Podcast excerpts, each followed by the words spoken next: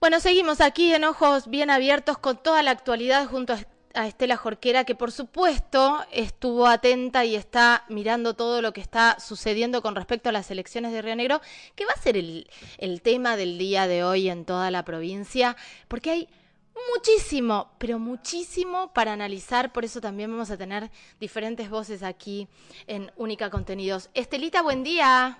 Hola, Caro, buen día para todos. Bueno, eh, Bueno. rarísimo, ¿no? Todo esto. La verdad, ayer algo algo comentamos este, cuando se empezaban. y Voy ya- a poner tus ya- audios para, voy a poner tus audios al aire.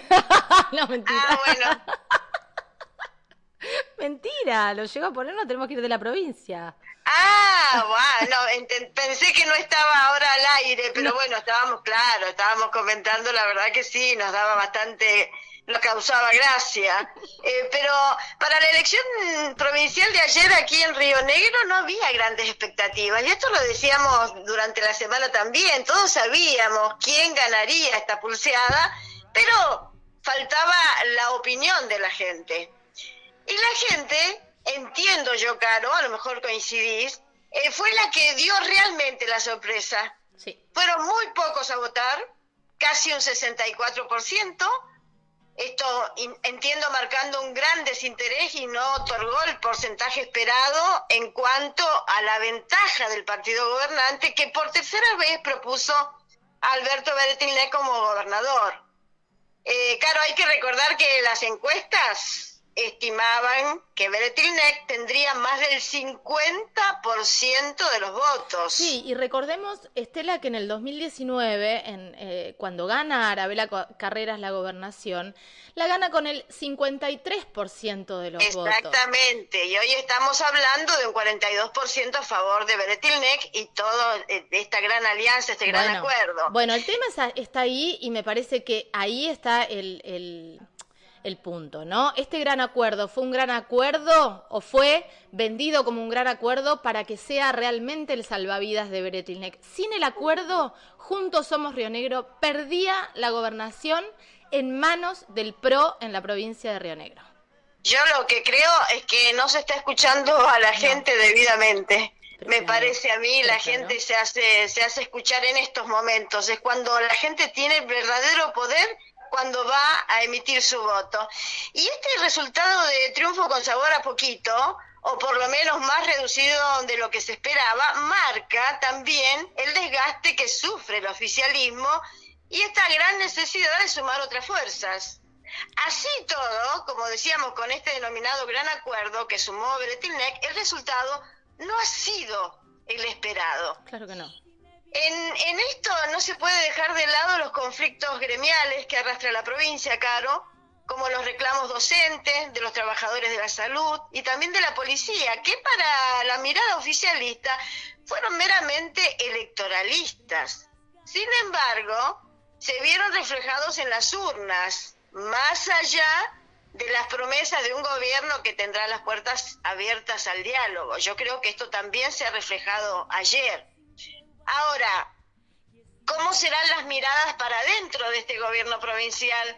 Porque Arabela Carreras ayer festejó desde Bariloche el triunfo, pero sin dudas poniendo esto, lo que vos decías sobre la mesa, que en 2019 ella ganó con el 53% de los votos y con una elección con un alto porcentaje de participación, el 74%. Ayer muy baja la participación, o sea, el desinterés de la gente. Sí.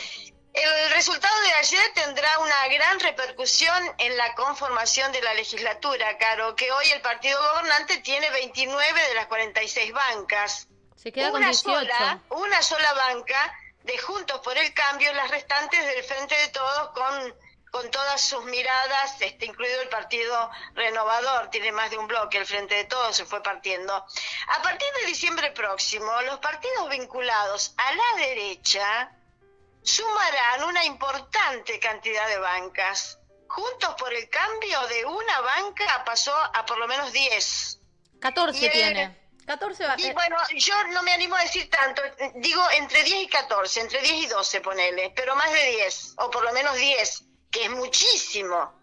Y también va a ocupar bancas en la legislatura rionegrina el representante del libertario Milei, eh, Ariel Riveros, con por lo menos dos bancas. Es lo que las cuentas que se están sacando hasta el momento. Ahora, me da risa lo que estás diciendo. Digo, perdón, pero tengo que meter la, eh, la gente que no historiza, que no sabe quién es Ariel Rivero. Ariel Rivero fue hasta vicegobernador en este eh, para, para esta nueva alianza en un momento y anteriormente siempre fue del frente de todos. ¿Cómo te pasás del frente de, todos a, a Milei, a la ultraderecha?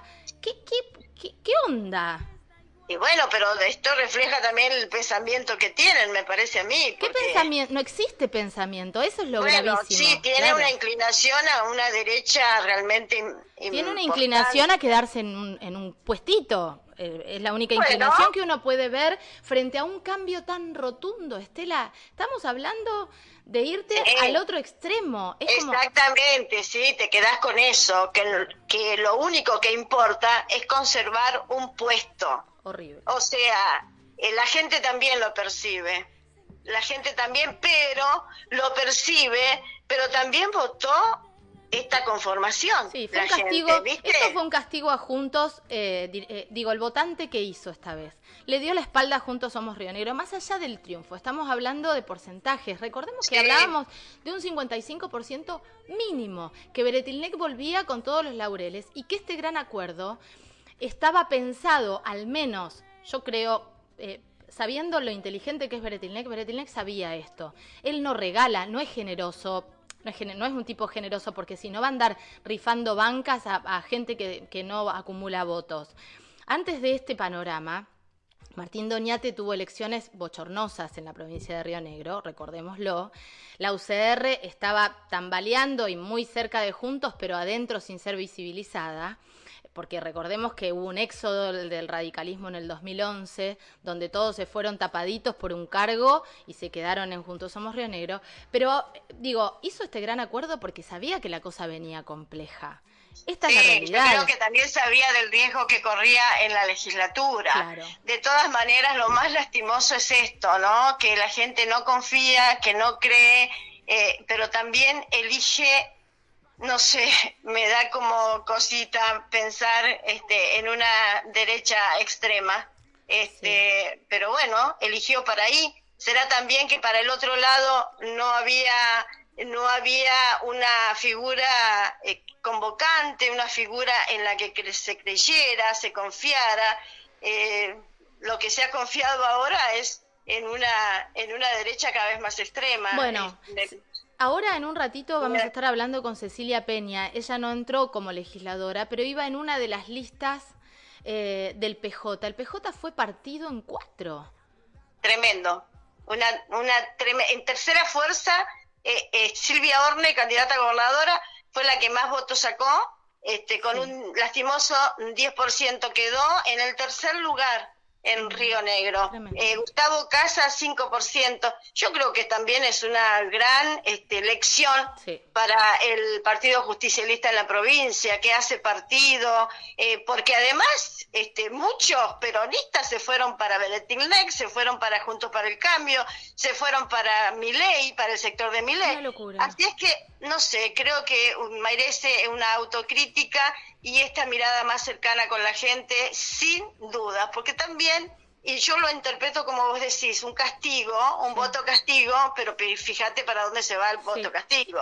También me parece que los sectores de izquierda eh, tienen que plantearse, tienen que plantearse estas, eh, a ver, para qué, qué ofrecemos, qué proponemos y por qué la gente nos cree o no.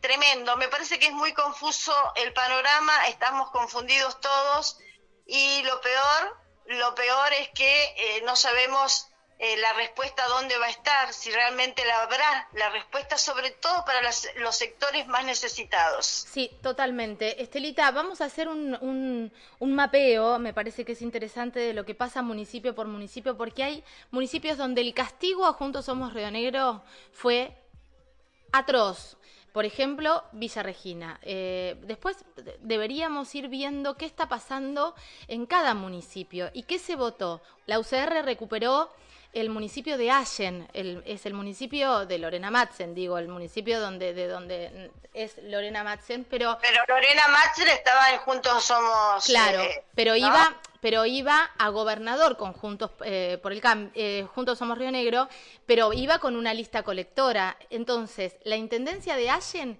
le gana a la, a la intendente más mimada, por decirlo de alguna manera, y más ah. apadrinada, horrible y patriarcal lo que estoy diciendo, pero así lo toman ellos, porque además son bastante patriarcales, eh, por Beretilnec. Sabina ah. Costa pierde la intendencia de Allen con todo el aparato de Juntos eh, Somos Río Negro. Entonces, hay que analizar también, con esa, el PJ gana con esa. Digo, hay... Yo creo que en la mayoría de los municipios se, se impuso el partido gobernante este, ¿Cuánto? Y, sabes que parece un trabalengua, ¿viste? Juntos por el cambio, juntos somos Río Negro. todos juntos, pero nadie, nadie tiene una idea. Y todo el mundo separado. Sí, tremendo, tremendo. Estelita, ¿mañana seguimos? Un beso. Un beso enorme, gracias. Buen día, buen comienzo de semana. Para vos también. Pasaba Estela Jorquera como todas las mañanas aquí en Única Contenidos. Acordate que estamos en www.unicacontenidos.tv. Ahí encontrás todos nuestros podcasts. Si querés escuchar la Estelita, entra en actualidad con Estela Jorquera. Y si querés escucharme a mí eh, sola o entrevistando, entra a ojos bien abiertos. A los sueños y el